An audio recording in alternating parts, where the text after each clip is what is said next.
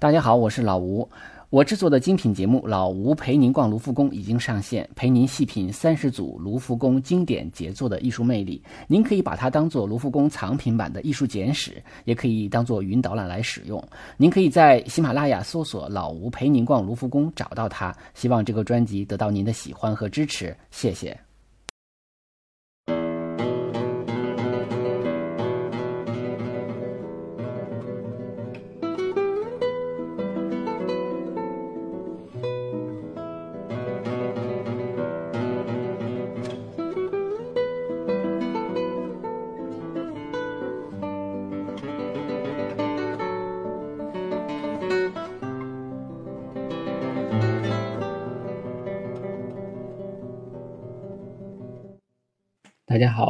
收听手机美术馆，我是老吴。呃，已经有很长时间没有再更新这个节目啊，因为前段时间从西班牙旅行回来之后呢，呃，一直在上班，然后还有其他的事情要做，所以这个事情一直拖到了现在。但是呢，我也承诺给大家介绍一些这个从西班牙，呃，这个前方 看回来的一些感受啊。那这次呢，主要是在这个西班牙的马德里。呃，看了几家美术馆，呃，还有巴塞罗那。巴塞罗那呢是主要是这个毕加索的多这个自己的美术馆，呃，在马德里呢是综合的美术馆比较多一些，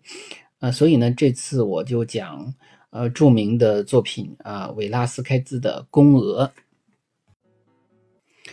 呃，在马德里呢有三家比较大的美术馆，啊，一个是普拉多啊，一个是索菲亚皇后艺术中心。还有一个呃叫做蒂森啊博内米萨美术馆，呃这三家美术馆相对应的呢，就分别是比较偏古代的啊，普拉多就偏古代，啊蒂森博内米萨呢相当于啊马德里的这个奥赛啊，这就是属于呃在这个近近代一些的啊，就是呃古代和近代之间的。那么，索菲亚王后艺术中心呢，是属于属于偏近现代的啊，就是毕加索呀、达利啊这些画家，嗯，他们的画作收藏在这个里边。呃，这里边最好的美术馆当然是普拉多，而普拉多里边收藏最好的呢，就是维拉斯开兹。嗯，那么而维拉斯开兹在普拉多收藏最好的呢，就是这幅《宫娥》了啊，就是我们今天要讲的这幅画。呃，可以在这个整个讲话之前呢，我们先简单介绍一下普拉多美术馆。那么普拉多呢，这个它是在嗯，它是应该讲世界上最知名的呃这个古典艺术的美术馆之一了啊。那么它呢，它的收藏主要是从这个古代艺术一直到十九世纪中叶啊，就是戈雅的后边，大概是这样的一个时间段。呃，他的收藏非常好。那么最主要的收藏就是，呃，这个呃维拉斯开兹，还有呃格列科和戈雅，就是这些呃西班牙古代的这个艺术大师。呃，当然这个时间上来讲呢，格列科更早一点啊，维拉斯开兹稍微晚一点然后是戈雅。嗯，他还收藏了很多别的国家的一些大师的作品，比如说提香，啊，还有这个波斯啊，波斯实际上是。呃，意大利著名的文艺复兴画家啊，他的《人间乐园》最著名的作品呢，就在普拉多美术馆。然后他还有很多鲁本斯的画，因为鲁本斯当时，鲁本斯实际上跟维拉斯开兹是同一时代的人。呃，他呢，嗯，比维拉斯开兹要大一点啊，因为当时呃，鲁本斯属于啊弗兰德斯画家，他的呃弗兰德斯地区当时属于这个西班牙的统治啊，哈布斯堡王朝的统治之下。呃，所以呢，他经常做一些所谓的外交工作吧，就是来过西班牙几次。他，所以他跟维拉斯开兹还是一个很熟悉的一个人。他还在他的画室里画过画。嗯，那么当然，普拉多还有，呃，就是很多的像普桑啊啊。很多的这个大师的作品啊，还有凡戴克呀，还有甚至还有拉斐尔的作品，所以呢，嗯，普拉多的古代艺术的收藏啊，尤其因为呃很多这个西班牙的画家的收藏呢，啊，最好的就是在西班牙本土而没有流失啊，所以呢，要看这些画家的话。呃，作品的话呢，就是普拉多是必去的一个地方，所以，啊，从收藏的这个水准来看啊，就是我们讲这个收藏又又多又好啊，这个角度来看的话，呃，普拉多呢是这三大美术馆中那个比较好的一个啊，因为像呃，蒂森呐，或者是索菲亚王后啊，都呃收藏可能有好的作品，但是那个好的作品或者说特别杰出名作呢，没那么多啊。所以呢，我觉得普拉多是呃去马德里必去的一个地方。嗯，还有点小攻略啊，就是啊，普拉多美术馆每天晚上的最后两个小时呢，都是免费时段啊。大家如果想去，呃，在美马德里如果玩的时间，就是说如果时间比较比较长哈，大家可以利用晚上时间啊，晚上再去溜溜啊，再去看看，那么也不用再花钱了，也比较比较容易。如果喜欢艺术的话，呃，这是普拉多美术馆的一个简介，呃，公额呢？嗯，相对对于这个普拉多美术馆，相当于啊这个蒙娜丽莎，相当于卢浮宫啊，之于卢浮宫这样的一个身份，就是非常非常的重要，基本上是它的呃镇馆之宝的 number one 啊，也就是说顶级的一个收藏了。而且这幅画的这个放的位置也是他们这个整个馆的中心。而且呢，就是普拉多美术馆实际上是很早就开放了啊，它是在一八一九年就开放了，也就是说再过几年它就要迎来它开放两百年的时间啊。这个作为博物馆，呃，有呃悠久历史了啊，已经是这个呃，我们中国就没有这样的 博物馆了，因为我们呃就没有博物馆文化，呃，这都是呃应该讲都是这个民国以后了才有博物故宫博物院的这样的啊。嗯，那么普拉多美美术馆它是一个就是一个比较长的建筑，那它有一个正门，这个正门平时是不开的啊，但是这个正门前边的这个呃有一个雕塑啊，就是维拉斯开兹啊。呃，维拉斯开兹呢，他的名字啊，就是在中国有很多很多的译名啊，就是有什么维拉斯贵之，有维拉斯贵兹、维拉斯凯兹、维拉斯奎兹，然后我们这次呢用的是维拉斯开兹，啊，用的是最普遍的一个，也不能叫普遍吧，就用的比较多啊。嗯，百度百科也用这个名字啊。最关键的是，普拉多美术馆它的呃这个出的中文版指南中也用了维拉斯开兹啊，所以我们用的这个译名啊。我觉得这个他的译名众多哈，这个说法众多，跟他的大师的身份实际上不太匹配啊。因为呃，他在这个古就是说这个绘画史上的位置是非常重要的。一个重要的人怎么会有那么多乱七八糟的译名呢？这个是不合适的。像达芬奇。那可能大家也不会想到，呃，有另外一个翻译啊。当然，米开朗基罗有米开朗基罗、米开朗基罗，但是这个我觉得不不影响啊，不不太影响。但是他这太多了啊，嗯，所以这个也比较怪。嗯，那在我看过的一个纪录片中呢，还有一个说法就是，呃，有一个世界三大油画的说法。那么三大油画就是蒙娜丽莎，呃，还有这个。嗯，维拉斯开兹的《宫娥》，还有就是啊，伦勃朗的《夜巡》啊，就是在荷兰的这个阿姆斯特丹啊，在那儿啊，就是呃，被称为世界三大油画啊。这个怎么评出来的不知道啊，这是一个国外拍的纪录片。呃，什么谁评的？怎么评的？什么为什？嗯，就是基于一个什么样的理由啊？这都不知道啊。这种这种著名的排名啊，有的时候也是莫名其妙的。但是呢，这幅画来讲呢，这幅画确实是一个很了不起的作品。呃，它的这个尺幅呢是呃高是三米一八啊，是一个纵向的，高三米一八，宽是两米七六啊。其实这个纵向要高一点啊，那么。宽幅也是很宽的啊，就是但，呃，那么早期呢，他其实从他画完了啊，他画的时间是，呃，应该在嗯，在呃一六五六年啊，在一六五六年画完的，呃，也就是说他晚年的一个作品了啊，当时呢叫。什么国王的一家啊之类的这样的一个名字，也就是说，它叫它叫宫娥，实际上是这幅画大概已经画完两百年以后了才叫宫娥啊，因为这里边有两个宫女啊，就是因为他画的是个王室的成员啊。那么我们也可以在介绍完这个呃普拉多美术馆之后，我们也可以简单的介绍一下维拉斯开兹，呃，他呢是这个标标准准的一个西班牙人啊，当时叫哈布斯堡王朝。他呢，从小就开始学这个画画，嗯，他他的出身，嗯，是有有这个怎么讲，有贵族血统啊，也就是说，他可能不具有贵族的身份啊，但是往上追溯的话，可能有贵族的血统。然后呢，受到很好的教育啊，从小呢学画家，父亲呢啊最后也尊重他。他十七岁的时候就成为这个独立的画家啊，嗯，这个他生于一五九九年啊，一五九九年死于一六六零年，嗯，六十一岁死的。啊，二十一、二十四岁的时候啊，就是受邀这个菲利四世，当时的这个哈布斯堡王朝的呃国王，那么受到他的邀请呢，进入到呃王室啊，呃做这个宫廷画家啊，那么一直干到死啊，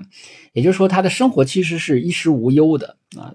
呃，但是呢，可能也会比较乏味啊，因为天天都是画王室成员，呃，后来他自己也画一些这个王室里的。啊，侏儒啊，这个弄臣呢，一会儿我们会接说到。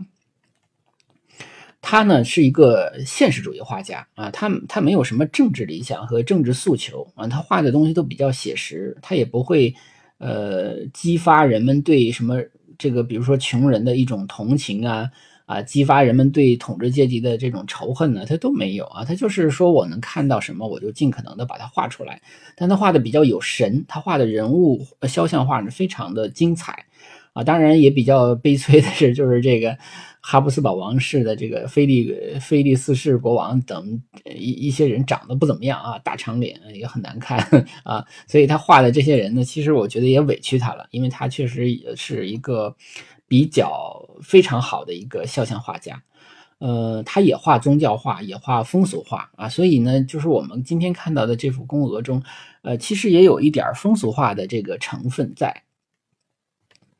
他曾经呃两次去意大利，因为当时鲁本斯到西班牙来，一呃鲁本斯当年曾经去过意大利，他就跟呃维拉斯开兹说：“哎呀，意大利不错啊，你可以去游学。”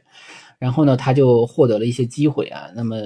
呃，第一次呢是在一六二九年的时候啊，那么他去意大利游学啊，学这个学了很多的，比如说甚至学了一些威尼斯画派的色彩呀，啊，这个对他后来的使用是，就是呃，对他这个后来的技法的提高是很有帮助的。呃，第二次呢是在一呃，他第一次去大概三年吧，就回就回这个西班牙了。第二次大概是在他的四十九岁的时候啊，他又去了，而且在那里头呢，又认识了这个法国的画家洛兰的普桑啊，因为他们当时都在罗马啊，所以在那儿认识。而且他在那儿画了一幅非常精彩的画，叫《英诺森十世》啊，画的就是教皇啊。这幅画呢是呃留在了罗马，就是在这个罗马的呃一个一个博物馆叫潘菲利宫。嗯，年初我去意大利旅游的时候呢，去这个潘菲利宫看过这幅画。非常非常的精彩啊，是我最喜欢的肖像画之一了啊，就非常精彩啊！我曾经一度想想先讲那幅画啊，因为那幅画真是呼之欲出啊，就是在没有照片的时代，而且我就觉得有照片也不可能把人拍的那么有神，就一个人的性格能够反映的那么好。其实把这个伊诺森十世画的很性格很凌厉的感觉，而且也伊诺森十世本身也非常喜欢这幅画啊，就在潘菲利宫的一个小房间里啊，这是一个。不朽的一个杰作啊，所以呢，他画肖像画是他的一个特点啊。那么这幅画《宫娥》实际上是他在晚年了啊，在呃五六年，五六年也就是五十七岁的时候的画的画，画完了之后呢，没几年啊，就是大概再再有五年啊，呃五年吧，就呃四年他就去世了。他呢，实际上是一直他很受宠啊的，菲利斯是非常喜欢他。菲利斯是本身也喜欢艺术，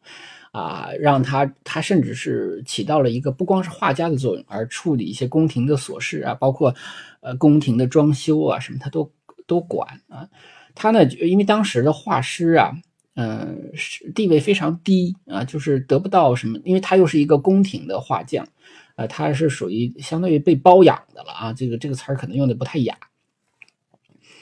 他呢，就是觉得我这个搞艺术的那个地位应该很高，但实际上对于他们来说，他们的地位可能都低于某些这个侏儒的弄臣啊，就是给在宫廷里搞笑的一些 一些一些这个小侏儒啊，嗯，所以呢，他一直是希望得到一个贵族的这个身份啊，就是希望能够封为骑士啊，但是实际上到他死之前几个月才满足了他啊，所以。呃，也不容易，就是说，艺术家想获得一个别人的尊重也是不容易的。尽管你在艺术上是无懈可击的啊，这是，呃，当时的一个背景，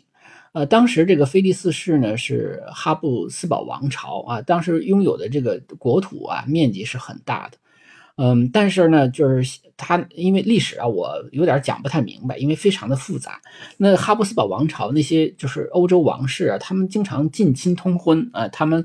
啊就是近亲结婚，结来结去呢，就是很多的这个我们现在人都懂，说近亲结婚的话会造成这个很多的这个隐性基因哈就变成显性的了，就就会得很多的遗传病，所以他们的很多的王室成员都得了家族病。今天我们看到的这幅画呢，画的是一个小公主啊，中心人物是一个小公主，呃，那么她的弟弟就是后来的卡洛斯二世，呃，实际上就有很多很多的这个遗传病啊，而且她本身呢，尽管这个呃小公主本身病，呃，就就也是因为她也是近亲结婚的一个呃孩子嘛，她也很早就去世了。啊，那么我们接下来呢，就是结合着这幅画来讲，呃，这幅画呢，我们可以看到啊，因嗯，我我说过它的尺幅啊，它的尺幅很大。其实我为什么老强调尺幅啊？就是，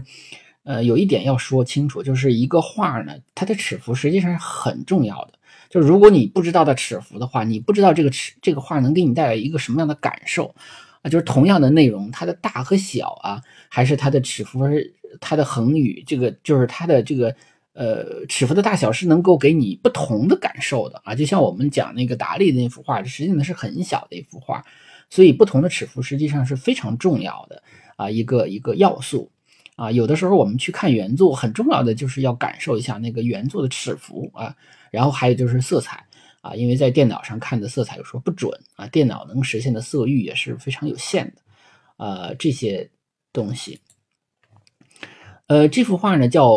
呃叫宫娥啊，实际上是以其中的两个人物啊来取的这个名字。那么这里的人物很多啊，呃，而且呢有这个艾维拉斯开兹的自画像。那么我们呢就一个一个的给大家介绍啊。我们首先介绍中间的这位小公主啊，这个我想我一说大家都知道是谁啊。呃，这个小公主呢叫玛格丽塔啊，是玛格丽塔·特瑞莎，她呢嗯。后来呢，就是她她的很小，因为她是王室成员，他们经常会，呃，就是要跟其他国家的王室通婚啊。她后来就嫁给了啊神圣罗马帝国的皇帝啊，叫利奥波德一世啊，其实也是他们家亲戚，呃，跟他呢有一些这个这个很很近的血缘关系啊。十五岁的时候订婚了，呃，那么在这个。成长的过程中呢，他们经常就是在不管是订婚也好，还是没订婚也好，没订婚他也要画一些画来让别人来相亲啊，是起到这个作用。如果说订了婚的话呢，也需要画画呢，让这个对方知道这个人的成长的情况啊。所以他们实际上这种政治联姻呢比较多，嗯，就对肖像画的需要量非常大啊。当然，王室他也需要一些自己的肖像画挂在这个宫廷里。啊，所以为什么他们要养一些宫廷画家啊？就是这个这个这个作用。所以呢，实际上，呃，维拉斯开斯给这个玛格丽塔呢画了从小到大画了很多幅呃肖像画啊，这是其中的一幅。而且这幅肖像画原则上来讲呢又比较特殊，因为它不是一个个人的肖像，它是一个群像啊，所以这幅画非常有意思。它既是一个多人的肖像画，同时也有点像风俗画。啊，因为风俗画呢，嗯，也是韦拉斯开兹经常画的一种，呃，一种题材啊。风俗画在整个西方艺术史上，作为画种的话，它的这个格局不是很高。那一般都是说是这个肖像画啊，啊，或是这个呃宗教画、历史画啊，这个都就是比较高啊。像风景画什么都都好像静物画什么都都不是太高啊。就是，但是呢，他把这个，因为风俗画经常还原一个场景。呃，但是这幅画就是还原了一个场景啊，它又还原了场景，但是它里边的人都是这个王室的一些成员，当然也有一些随从什么的，所以就非常有意思。呃，这是中间的是小公主，那么在小公主两侧哈，那么我有一个指示，还有两个箭头，就是在她的左右手边啊，就是两个宫娥啊，就是宫女啊。那么这两个宫女呢，嗯，她们也都有名字啊，一个是。呃，其中有一个是给她半跪的一个样子哈，给她啊这个呃一个有个托盘里边有一个红色的像水杯一样，叫萨尔敏托，呃是这个呃一个啊，右边呢是叫做维拉斯科啊，呃，有一个像敬礼的这样的一个姿态。呃，这是两个宫女，那么，但是她们这姿态呢也不一样啊。我们再看右边，在画的右边有两个小小个儿的，有点像小孩儿，但是呢，一看那个脸的比例又不对，啊，那个脸很很很大啊，身子很小啊，这就是所谓的侏儒的弄臣啊。当时的宫廷中养着不少这样的类似于啊侏儒啊、大胖子啊、巨人呐、畸形啊、傻子啊。呃，这个实际上有点像奴隶一样啊。那么他，但是说实话，他们要在这个奴隶市场上买这样的有点畸形的人的话，也是很贵的。那么宫廷里养这些东西，也不是东西，养这些人的目的就是为了消遣啊，是作为弄臣啊，就是比如说可以表演啊，或者搞笑啊，或者陪着孩子们玩啊，啊，它是一个消遣物，实际上是对现在的话讲就是侵犯人权的哈。所以他们两个也是非常重要的，一个一个是脸头比较大的啊，身材比较就是失真的这样这样的一个，但不是失真啊，就是他人就是侏儒症，还有一个稍微稍微看起来正常一点的那个，就是好像还把一个腿啊踩在狗那个身上。那实际上呢，我个人觉得啊，倒没有书上这么说，我觉得把他们俩和一个狗放在一起的话呢，其实也是。呈现了这两个人啊，跟这个宠物啊，他们所起的作用和地位应该是差不多的。呃，但但是在画的这个左侧哈，就是一个画板啊，这个画板后边呢，就是画家维拉斯盖兹本人。呃，他正在这个作画啊，那么也有人说他好像画的就是这幅画，就是这个宫娥这幅画，因为看的很高啊，因为这幅画本身就三米一八嘛，那么跟这个根据正常的人的比例来讲呢，感觉就应该是这幅画，而且呢，在这个宫廷里画呢，也不太可能就是有公主的地方画那个，呃，比如说战争的场面呢，它不太可能是那种题材的啊，所以呃，当然这也是猜测，因为我们只看到了这个画板的背面。啊，如果说它真的是宫娥这幅画的话呢，那那么非常奇特的一点就是我们在一幅画中又看到了正面，又看到了它的背面啊，这是非常特别的一种视觉感受。呃，在那个就是宫娥和。呃，侏儒的后边还有两个人，那个在暗影之中了啊。那两个人呢，啊，一个是修女啊，一个是王室的一个管家吧，算是啊。他们俩呢，就是比较暗啊，其实是跟这个画家呢位置是相互呼应的，呼应的啊。呃，在后边我们可以看到整个空间的后边还有一个。呃，楼梯间那个楼梯间里头还楼梯上还站着一个人，那个楼梯间比较亮啊，但是那个人是模模糊糊的啊，这个就是所谓的空气透视法，就是远处呢要模糊一点，近处的要清晰一点。呃，这个人呢就是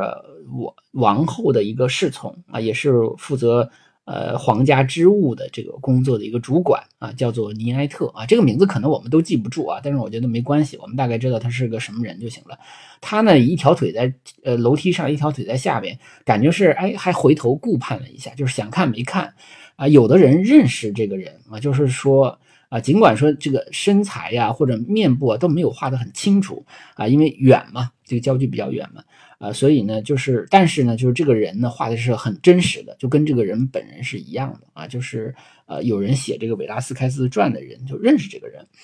呃，还有两个人，其实就是在墙上啊，有一个小的呃镜框，在镜框里有两个模模糊糊的人，这两个人就是呃菲利斯氏和王后啊，玛利亚安娜啊。那么他两个人呢，就是呃，在这个。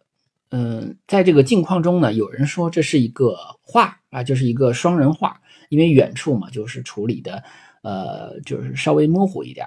但更多的人认为呢，这是一个镜子啊，认为这是个镜子。也就是说，实际上呢，国王和王后站在我们看画的时候，我们站在这个位置啊，也就是说，有人说这个情节是这样的，呃，那么国王和王后呢，正在背画。啊，也就是韦拉斯开兹的拿着这么大的一个画板，实际上是给这两个人在画画像。那么，也就是我们实际上站的位置，就是国王和王后站的位置。那么，恰恰好好远处的就被这个镜子给照上了啊。然后呢，周边的这些人，就是小公主啊，还有两个宫女啊，还有这个什么网呃管家呀，还有那两个侏儒啊，实际上有点看热闹啊，有点看热闹的性质。也就是说，这个呈现出来一个王室比较和谐的、比较温馨的一个场景啊，这是对这个画面的非常主要的一种解读方式啊，就是认为啊，因为这种镜子中出现人的画法呢，在这个呃阿尔诺芬尼夫妇像中就出现了。当然了，也有另外一种解读方法，说不是，说这个说因为根据这个宫女的姿态呢，感觉不对。呃，实际上呢，这两个宫女呢，一个是在给小公主端水啊，一个呢是微微的呃蹲下身来是敬礼啊，对，就是她就是我们右手边的这个宫女呢，她在敬礼。也就是说，当这个维拉斯开兹画画的时候，可能突然间国王和王后进来了，所以呢，背对着国王的那个宫女呢是没有看到，所以她没有敬礼。而这个第一个看到国王和王后的那个宫女呢，向王后和国王来敬礼，所以呢。呃，维拉斯开兹画的不应该是国王和王后，有可能是在画这个小公主。但也有人说，为什么画公主的时候，这个公主为什么要背对着他啊？这个里边就有很多的疑团啊。当然，我我我们讲第一种的可能性更大，这也是最主流的一种解释方式啊，也是我看一些纪录片中啊，他们也会有一些分析。但是呢，对于这个现场到底是什么样子，对于他们到底是画的是谁啊，这个确确实实是有不同的解读方。呃，解读方向的啊，并没有最终的定论啊，没有一个定论。但是这里边的所有的人都是现实中的人，都能够对得上。所以这幅画呢，实际上最有意思的一点就在于，它是还原了一个场景啊，这个场景呢又真又不真啊。从这个空间上来看，我们看到它这里边的透视是非常多的啊，一个是我们刚才讲的。呃，这个这个空气透视法啊，就是远处的模糊，近处的清楚。还有这个线性透视，因为它是一个房间嘛，我们都看过。呃，这个意大利文艺复兴的画家经常看到他们画一个，哎，四条线哈，这个房间的四条线，然后有这个消失点，呃，用这这些线来促进这个房间的呃透视。而且这个房间，呃，不是这个画呢，它本身也有一些明暗对比的地方啊。比如说小公主这边就很亮啊，小公主是后边的稍微暗一点，然后又暗一点，然后后边还有一个楼梯间，楼梯间又亮了一点，所以它会它会有一些这种明暗对比的，但是它没有做的像卡拉瓦乔那么极端。实际上呢，韦拉斯开兹他所处的时代就是我们讲的这个巴洛克时代。百度百科说他是文艺复兴后期的一个作品啊，这个一个画家，实际上呢也没有错啊，是他呢，呃，因为因为这个呃画作的这种区分呢，都是我们后代人区分的，但是总总的来说，我们。更多的是把它放在巴洛克时代，而且就是我曾经说过的，叫做华丽巴洛克，就是它跟意大利算是一种，但是它其实没有意大利那么华丽啊。比如说卡拉瓦乔追求的那种强的明暗对比呢，在他身上能看到影子，但是他没有那么强烈，但是他这个色彩呢，又学习了一些。啊，这个文艺复兴的时期，这个呃威尼斯画派啊，提香的一些画法啊，就是色彩比较丰富，而且它使用了很多的中间色啊，尤其是在这个暗处的地方呢，它的色彩处理的非常丰富啊，这也是看这幅画的原作的时候呢，可能会感受的更明确一些。我们看到维拉斯开兹身上还有一个十字啊，这个十字呢是圣地亚哥骑士团的十字啊，是他的。呃，一个封，相当于封了一个贵族的身份，啊，但是这幅画画的时候呢，他还没有被封这个贵族的身份。